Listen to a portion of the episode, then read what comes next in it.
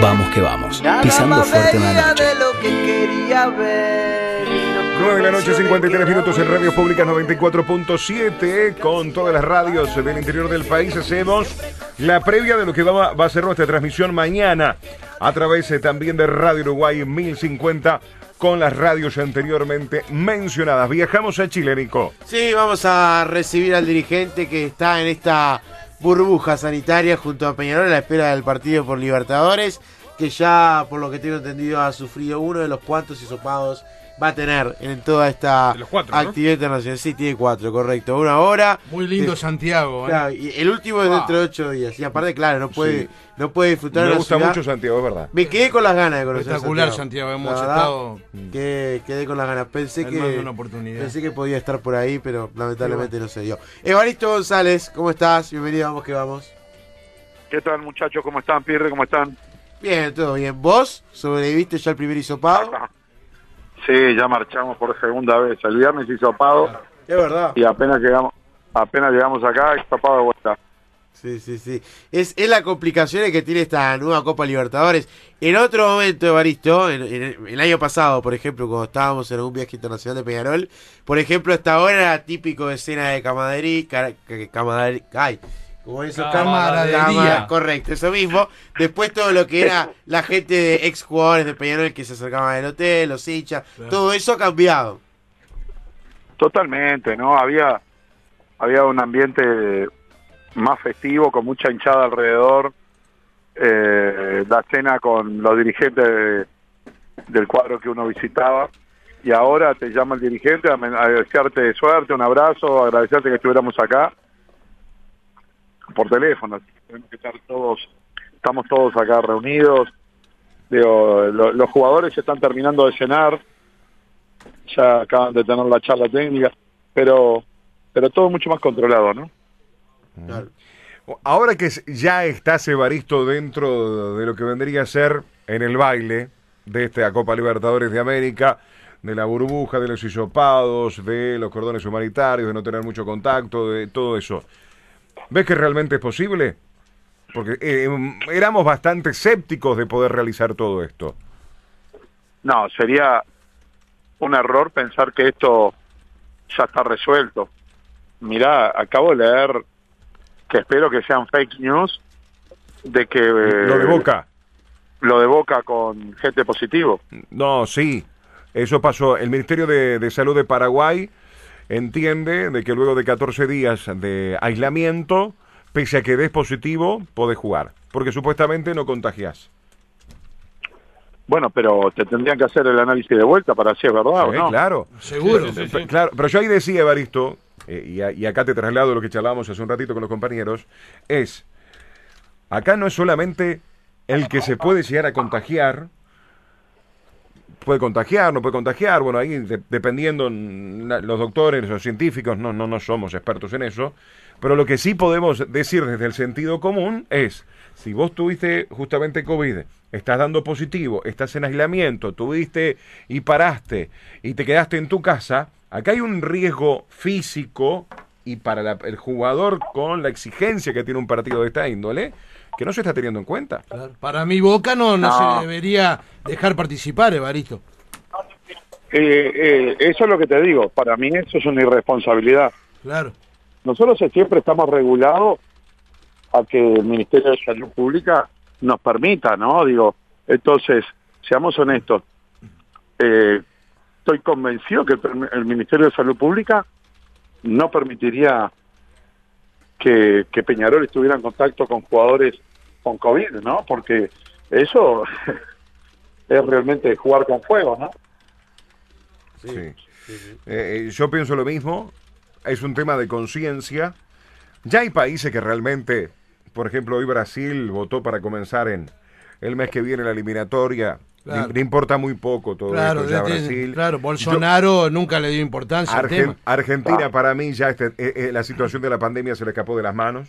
Realmente Argentina se le escapa de las manos esta, esta situación, es incontrolable. Desde el 20 de marzo en Argentina está de cuarentena, ¿no? Eh, entonces, Evaristo, nosotros sí, por suerte podemos llegar a tomar esa, esa decisión. Sí. Mira, hay algo acá que es interesante. Eh, Chile tomó exactamente las mismas medidas que Uruguay con respecto a hacer los hisopados, ¿no?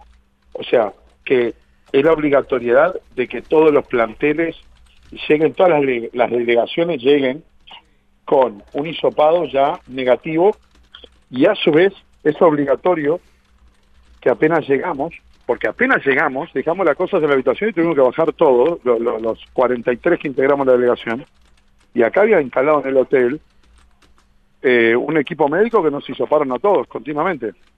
Mañana nos tienen todo el resultado a todos y solo va a hacerse el partido si a nosotros nos da negativo todo. Claro. Entonces, eh, te cuento, creo que estamos en el primer partido, o sea que no podemos adelantar para nada que esto no se bloquee. Imagínate que mañana vienen y dicen hay uno positivo de esta delegación.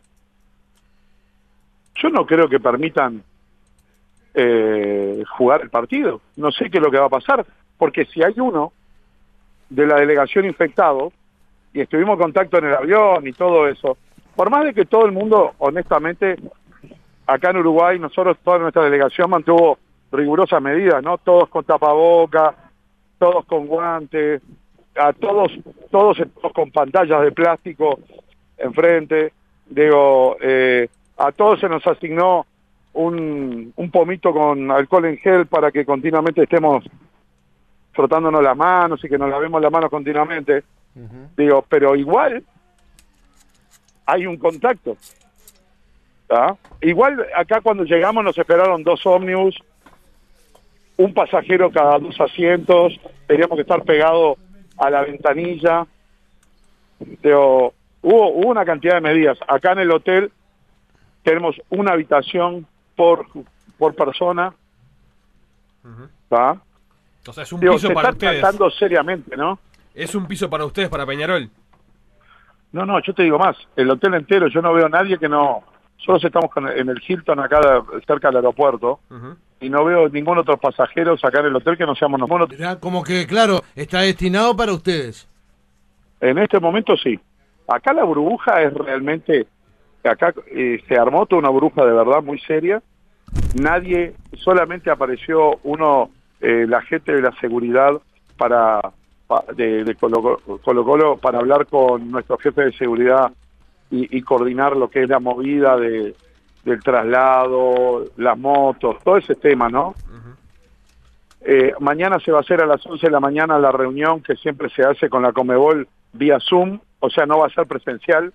¿Viste? Para la elección de, los de los equipos, ¿no? La camiseta y eso.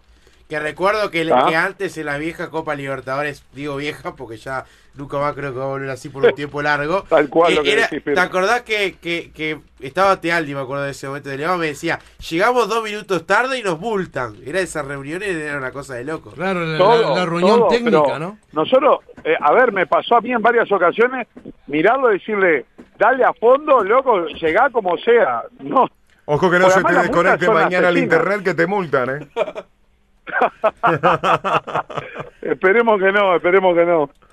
No, eh, eh, la verdad es, es tremenda. Esta es una realidad bastante, bastante complicada, eh, eh, Evaristo, que debemos afrontar porque las Sí, necesidades sí, económicas hacen que tengamos que, que transitar esta situación. También hablamos de la eliminatoria, fíjate todo lo que puede llegar a darse si en la jornada de mañana, por ejemplo, se posterga la eliminatoria el año que viene, puede haber pérdidas de contratos millonarias. Eh, los equipos europeos que también tienen contratos con los futbolistas de forma millonaria no te lo quieren prestar por, por los riesgos que se Claro. tiene. Pero Entonces, acá hay mucho para arriesgar en esto y también hay Mm. mucho... Mira, Uruguay fue de los últimos que aceptó estar en, en- en la, en la- en la vuelta a la Conmebol, Sí. ¿no? Eh, y, y la verdad, quedamos rehenes de la situación que tuvimos que decir que sí, claro, totalmente de acuerdo. porque quedamos fuera de todo. Eh, es tomar un riesgo que sabes que después te termina afectando. Es un ingreso importantísimo para el fútbol uruguayo. ¿Está? Muchísimo más significativo para nosotros que para cualquier cuadro de Brasil, Argentina o Chile. Claro, claro. Entonces, este, eh, fuimos rehenes de tener que aceptar esto.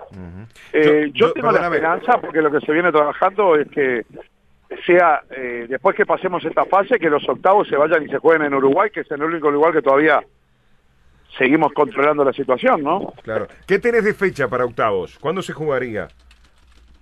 No la tengo, ¿sabes? Por- Porque se No habla la de cuartos, Después de cuartos de final en enero. Sí. Y que ahí sí se podría Claro. venir para acá. Sí, sí, ahí sería mucho menos, ¿no? Sí, sí. Por eso. Este, Pero bueno, es como, es como para tener en cuenta. Yo comparto contigo que Uruguay puso, sí, su- sus medidas, su, su su lineamiento con, con referencia al protocolo de Colmebol y quería tomar las decisiones de lo que pase este, con, con nosotros cuando estamos involucrados. Pero no podíamos, Mirá ni que- la Secretaría Nacional de Deporte, ni el Ministerio de Salud, eh, aguantar el mostrador solos, como vos decís. claro, tal cual, era imposible. Pero además igual, Mm. mirá que se modificaron eh, cosas en el protocolo, ¿no? Nosotros, eh, Uruguay pidió modificaciones y por suerte eh, se, se acataron y, y se tomaron en consideración.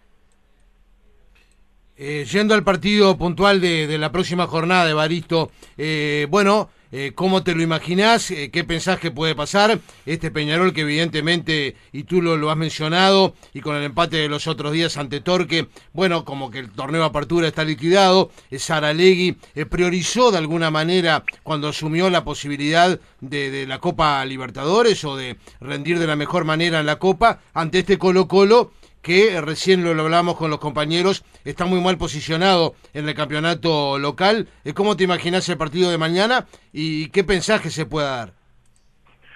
Partido de Copa, seguramente. Colo Colo es un cuadro copero también.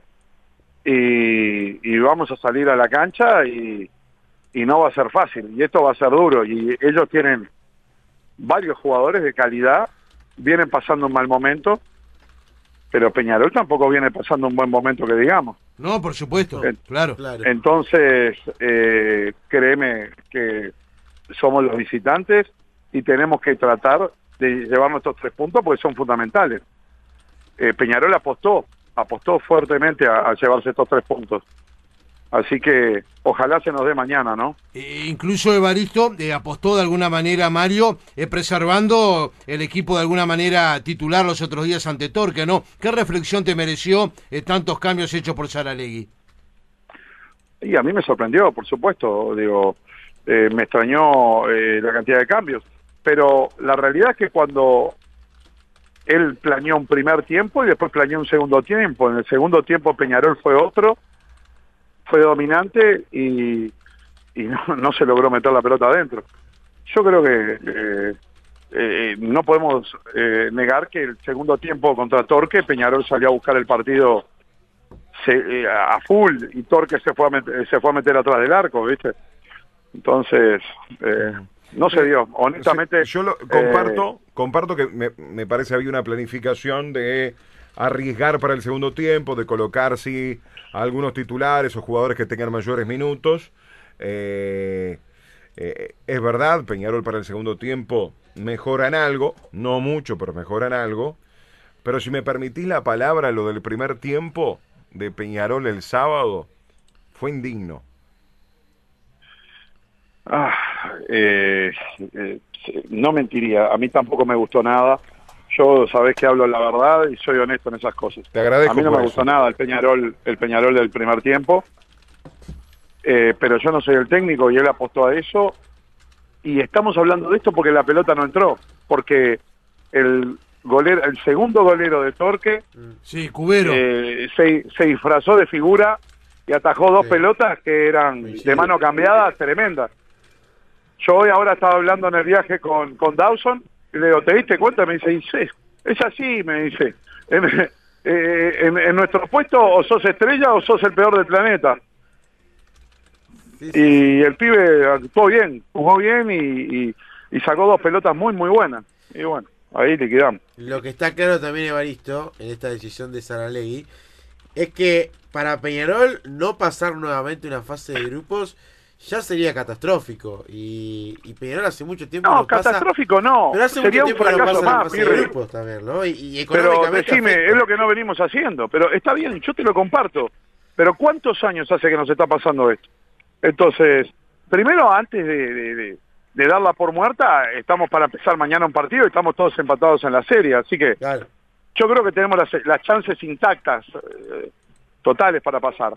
Eh, Mario apostó fuertemente a dejar el plantel, y no solamente el plantel principal, dejó hasta, hasta los suplentes, Sí. algunos suplentes los dejó para, para que quedaran en posibilidad de entrar sin, sin el desgaste. Eh, yo te diría que, que es como todo.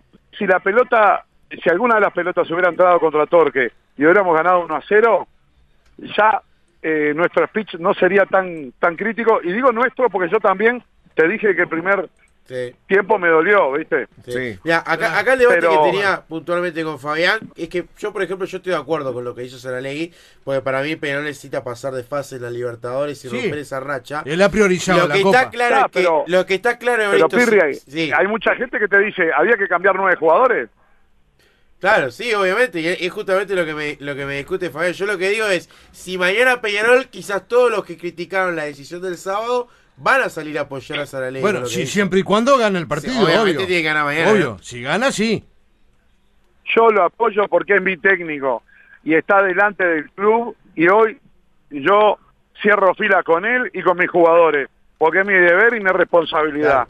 Así que eh, mañana le tengo la fe total a que gane, apostó a eso. Mirá, cosa, detalles interesantísimos. Te voy a tirar esta Sí. porque me subo a la, me- estoy haciendo la cola, de repente miro, ¿quién está en la fila con nosotros subiendo? ¿Quién? el Bomba Villar. Lo miro el Bomba. Bomba, ¿me das una alegría? ¿Venís con nosotros?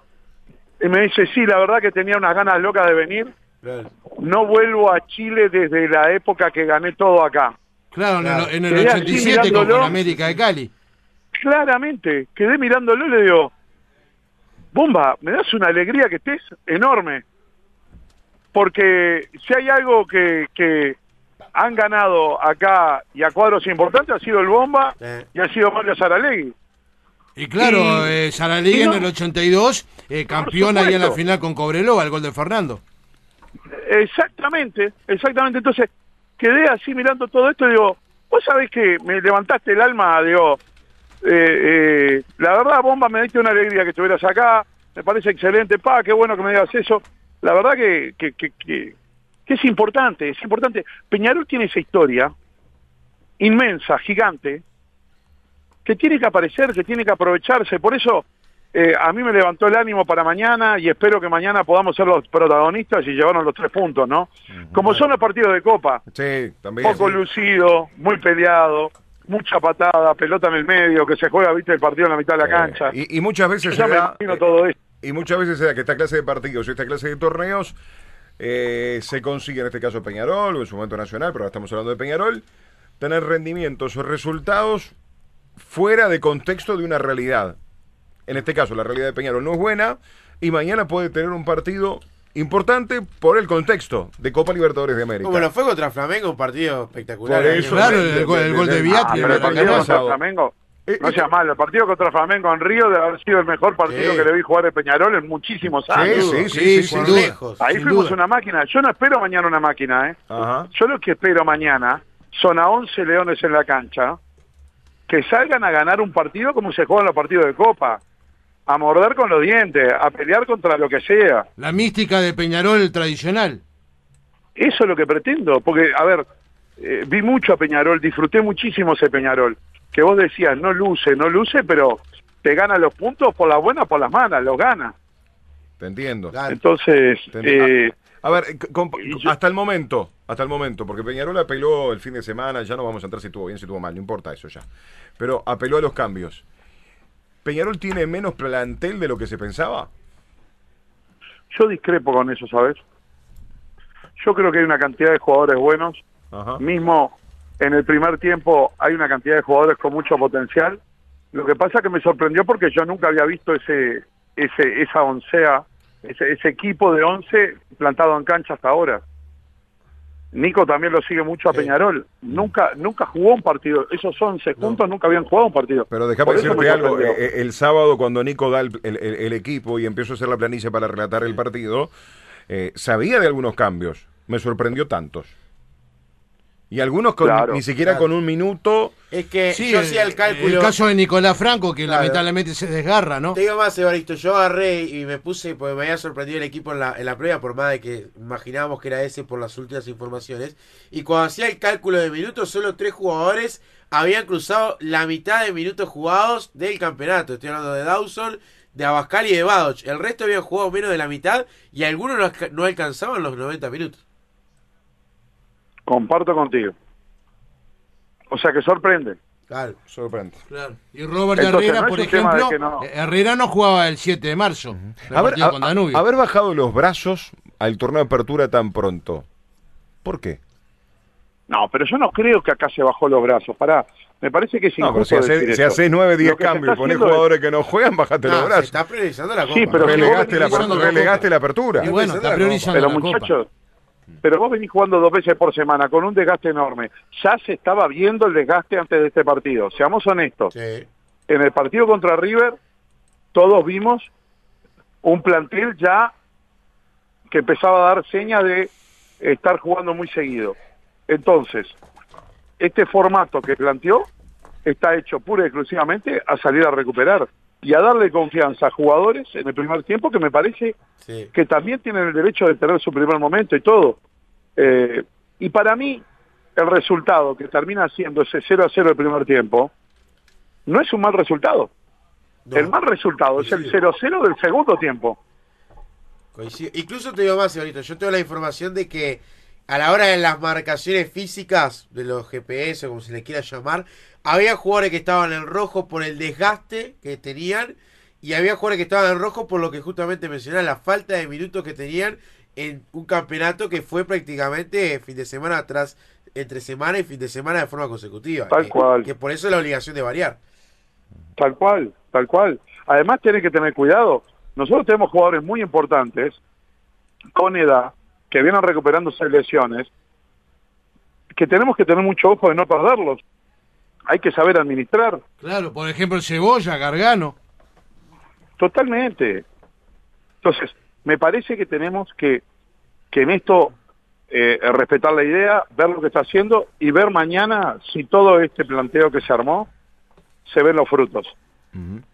Eh, te, te- te cambio de tema un poquito, aprovechando la noche de Santiago, aprovechando la tranquilidad, que tenés un poco de Aprovechando tiempo. que se me está enfriando la cena. A, a propósito, a ver, A propósito, Pasta, una pasta. ¿eh? ¿qué hay? ¿Marisco? un, po- un pollito con, Pollito. con- con- con puré de zapallo, muchachos. Escuchá, Baristo ¿Cómo es el tema de la comida justamente? Eh, ¿la- ¿Ustedes la llevaron? ¿El hotel les No, proporciona? no, no. No, no, no. El, el hotel, eh, tenemos a la, a la dietista que viaja con nosotros, que es la que está regulando todo ese tema. No me, no me digas que también entraste bola en el tema de la dietista. Y no, a ver, mucha pinta no tengo, pero yo me, me perdí la cena con los me, me perdí la cena con los otros camaradas y, me- y vos me estás haciendo comer el pollo y el zapallito ese miserable. cortito entonces, todavía. cortito, cortito, cortito, cortito. Eh, Dale. ¿Sabes? Cambiando, cambiando, cambiando de tema. Ujú. Para vos, las elecciones, producto de todo lo que pasó por la pandemia. Ya la viste venir que, Entre que fría la comida Vos, y que Eva- le. Evaristo, Pará, la que, viste que el, venir que el era- postre sea un flan con dulce de leche y ya lo dejamos contento. Ya la viste venir que, que era para el 5 de diciembre esta No, pregunta, no, ¿no? eh, eh, eh, pa- Ay, Dios mío. Escuchá, pará, eh, eh, cabeceás un, pa- un- un par de centos, pará. Eh, ¿Se tenía que haber postergado para el año que viene? ¿En tu pensamiento por No. todo lo que pasó? No, no, no, no, no. No, para mí las elecciones, a ver, va a haber unas elecciones eh, que son eh, de la Intendencia, pero son para todos los uruguayos, ahora el 27 de diciembre. 5 de, diciembre me parece bien. A ver, hay que ver cuál es la situación. Si la situación se disparó, yo soy el primero que trato de votar para que esto se, se cancele, que, que, que tiremos unos meses. No me interesa juntar a, a, a, a 30.000 peñarolenses a ir a votar en una situación que haya riesgos. Claro. Pero en esta situación yo creo que está bien. Claro. Estamos juntando a 2.500.000 personas para votar, elegir la intendencia. No me parece que... Igual en la faceta deportiva sí es raro, porque el que le toque ser presidente por ejemplo, si le toca a Evaristo González, tiene un campeonato que termina enseguida, en febrero y marzo. Es como que también cae esa situación al que gane. Tiene una definición de campeonato después. Para, ya, ya Evaristo No, va, a yo lo va pongo, a ser el candidato yo lo a pongo como posible candidato, no sé si será o no. No iba con Marcelo. Pa- ¿Para qué ta- ta- va a cenar el hombre? Capaz que capaz de candidato, yo no lo descarto, yo lo tengo ahí como una posibilidad. Este diálogo y se me está enfrenta, se me está enfriando la comida. Te- Cuando hago- vine a buscar el- mirá, escuchá, el bonus a track, el bonus track. ¿Sabes hoy de tarde? Mirá, bonus track. Hoy de tarde, charlando y averiguando cosas, me, me dijeron una encuesta que anda ahí arriba de la mesa. Capaz que vos la, vos la tenés, ¿sabés algo? No tengo ni idea, la verdad. Yo no hice encuestas. Ni sé idea. que hay una cantidad de gente que ha hecho encuestas y, ¿Sabes lo que- y estamos serio? preocupados. ¿Te- Yo te estoy comento? preocupado para que clasifiquemos. Ta- ta- ta- mirá, te, la- te la comento porque yo no, yo no cené, estoy con el mate todavía, así que tengo tiempo, pero anda preparando el, micro, anda preparando se- el microondas. a- Evaristo se le enfría el pollo. Anda preparando el microondas. Me dijeron Me que, van a- que, que, por Me van a llevar el pollo este, te voy a culpar. ¿eh? Sí. No, este. da- Si se presenta Damiani, que hay gente que entiende de que Damiani se puede llegar a presentar y aparecer por los palos, tendría el oficialismo un 35%, que si no vota, o mejor dicho, si no, no está Damiani, se llegaría al 28, por ahí 29. A vos te ponían con Areco, yo no sé qué va a pasar en el futuro, pero estarían en un 17, a Rubio lo dan en un 22, 23. ¿Vos supiste algo de esto o no? Ni idea. Ni idea. Y te voy a decir algo, Sí. eh, si el que la hizo, si el que la hizo la favorece, lo hubiera publicado. De algo lo sabemos, ¿no? Eso es verdad. Sí, sí, sí, Eso tal es cual. típico. Yo no la hice. Ni me interesa hoy hacer ninguna encuesta.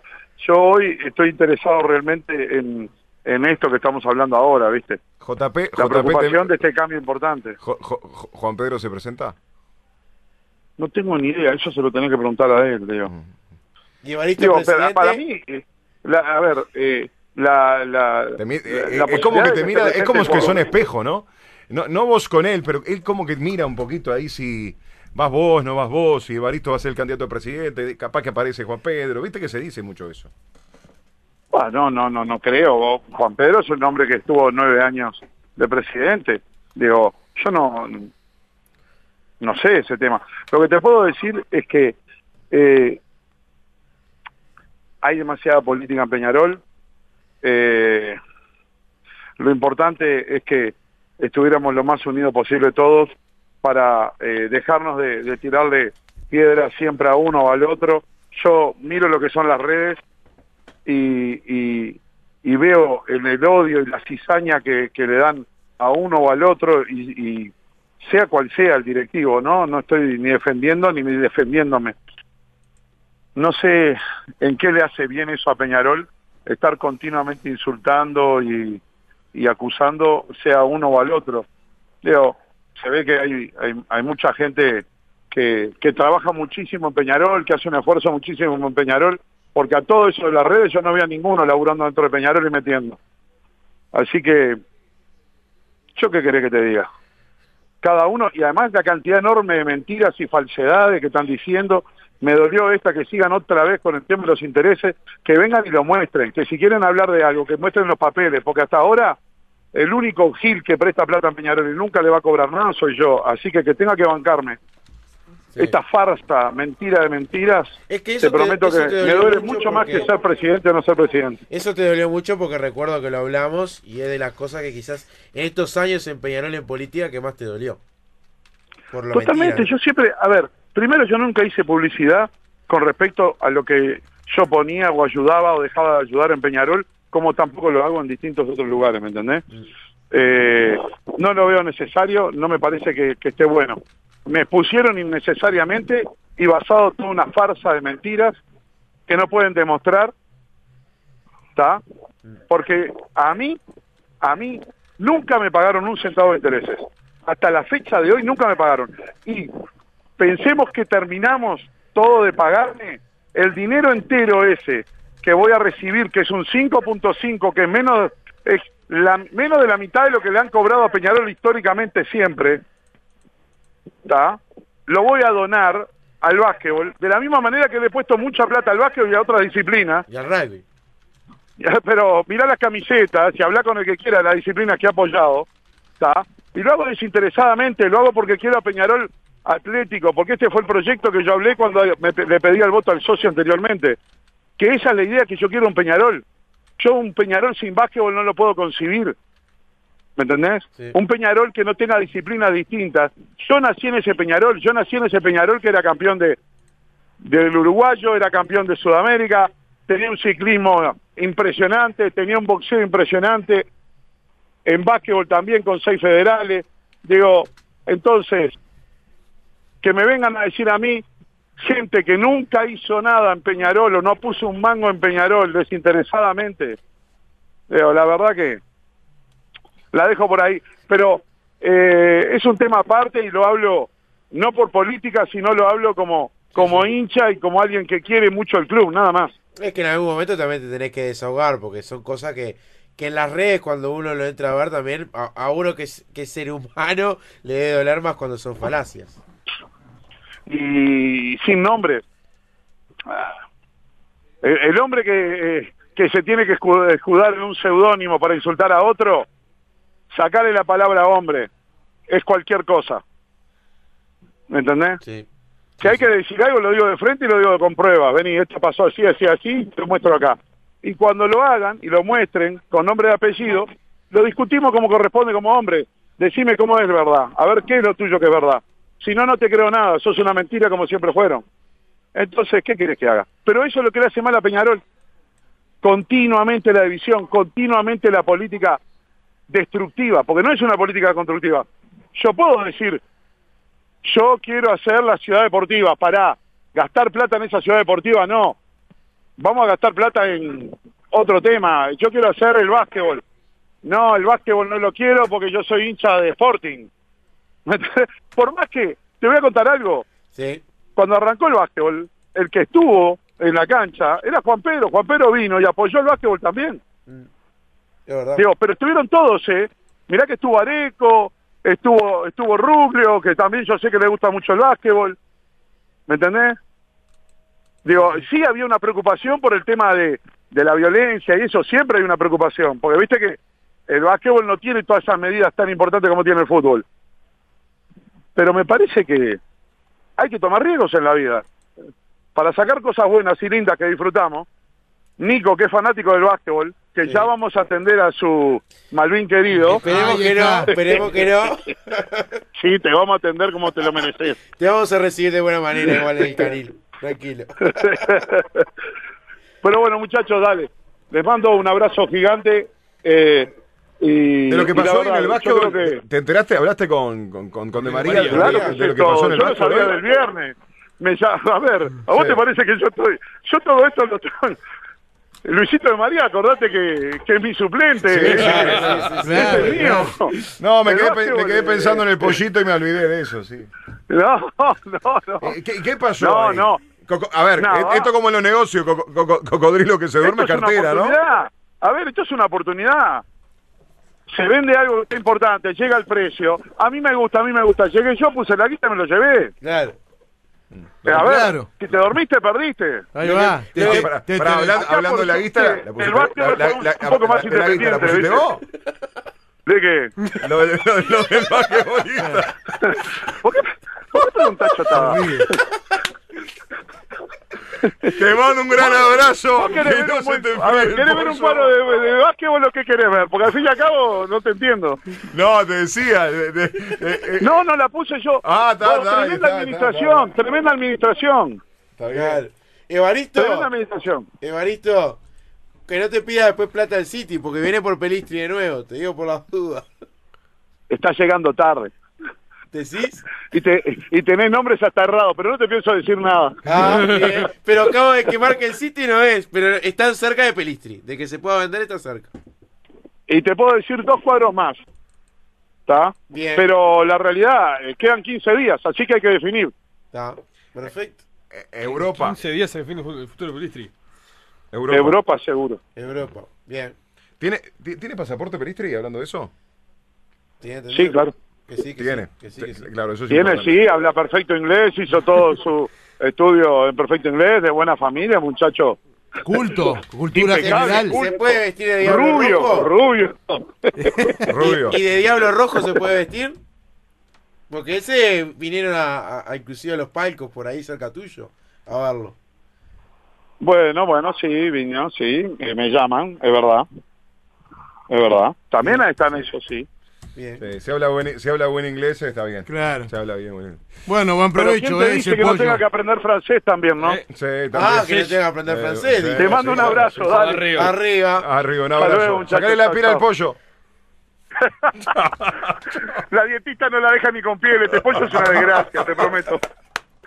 Chao, chao.